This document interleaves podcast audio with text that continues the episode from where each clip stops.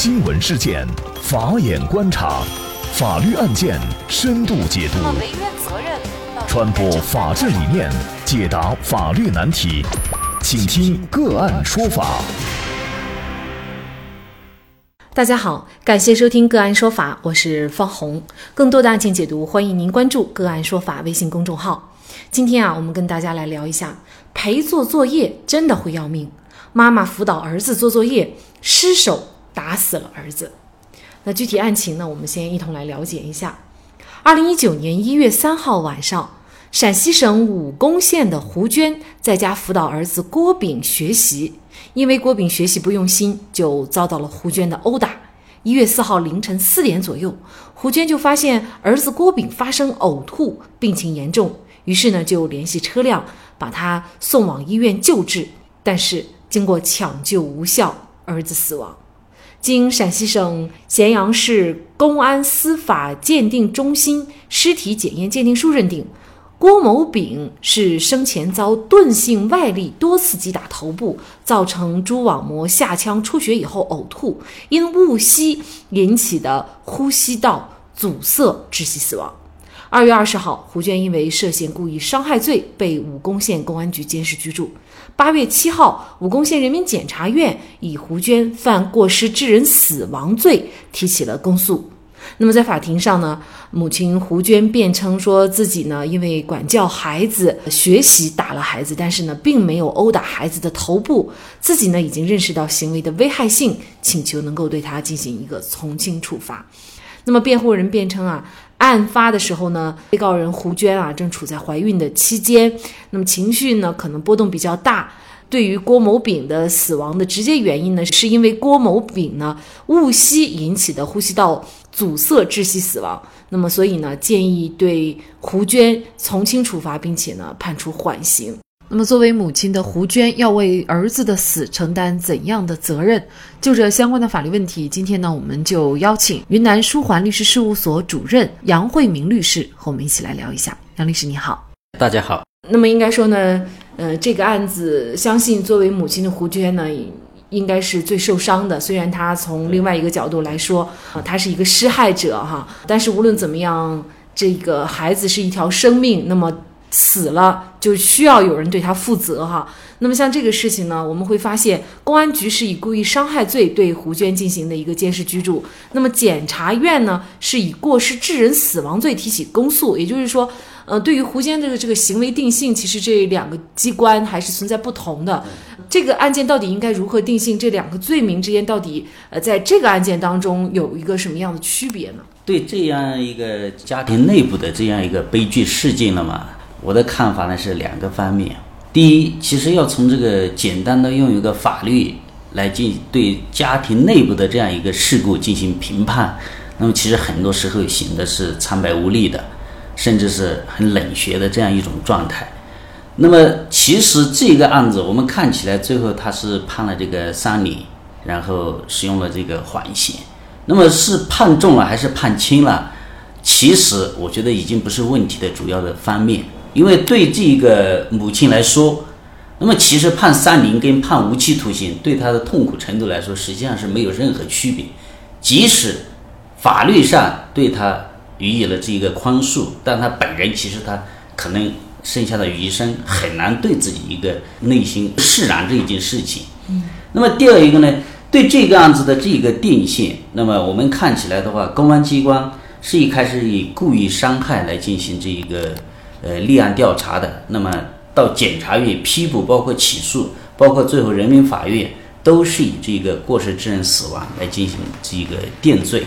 那么这两个罪名当中到底怎么来区别？那么主要是看一个他的主观的这个心理状态，主观的这个故意的内容。那么对这个母亲来说，对这个他的小孩呢，他确实有这个伤害的行为，但是他的心理状态。实际上是一种过时的心理状态，他本身并不是希望造成他小孩受伤或者是死亡的这样一个后果，他不是一个积极追求的后果。那么最终导致了这个后果呢？显然它是一种失手的一种情况造成的，因此呢，他心理上是一种过时的心心理状态，不是一种故意的心理状态。因此呢，这个检察院跟法院以过失致人死亡来定罪是正确的。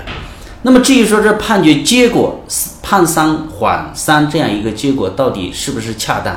那么我认为也基本上恰当的。我们要考虑两个因素，第一个它的这个法定刑的这个区间。那么过失致人死亡，它是一般的是三年以上七年以下，如果情节显著轻微的，是可以三年以下来判处的。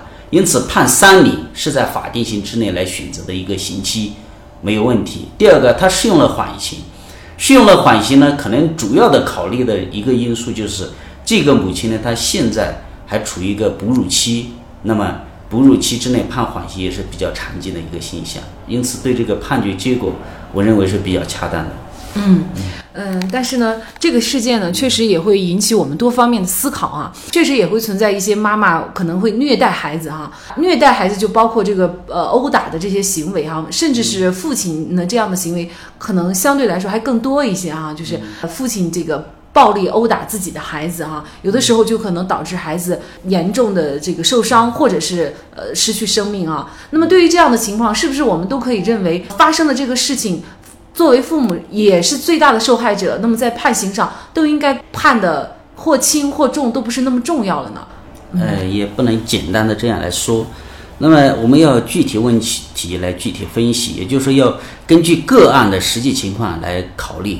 对于家庭内部父母对小孩的这种伤害，那么我们看起来的话有多种情况，有的呢确实存在一个长期的一个虐待行为，那样那那种的话就说是。可能违反了这些未成年人保护等各种法律，比如说他直接定为故意伤害啊，那些都是完全有可能的。那么要考虑到这个案子，或者是类似的，在这个陪做作业或者辅导作业当中发生的这种，因为一时的这个情绪控制出问题，失手造成了这个小孩的这个伤害后果，这样一种情况的话，跟其他的那些长时间的家庭内部的一个虐待。那种行为，我我觉得是存在一个比较大的一个区别的。那么在这类型的，就是在陪做作业当中，因为一时的情绪控制啊、失手啊，或者没有掌握好这个轻重的情况下造成的事故，那么大多数情况下都应该只是归入一个过失的心理状态，而不是一个故意的这个状态。那么结合着这样一个事情来看的话，其实的话，它的反映的问题呢很复杂。有的人呢会把它归入一个，比如说是这个作业负担过重，是吧？但这个也不能简单的让这个学校去背这一个锅。第二个呢，实际上更重要的可能是考虑到一个，就是家庭教育或者是父母对小孩教育的一个心态所采取的方式等等合不合理、科不科学，是吧？还有父母的一个修养提升这些问题讲起来就比较复杂，你很难说一句话说是父母应该怎么怎么做。我认为是。必须要综合考虑的一个。总的来说，那么父母如果在这一方面处理问题的方式上，如果修养相对高一些的话，那么发生这种事故的概率就比较低。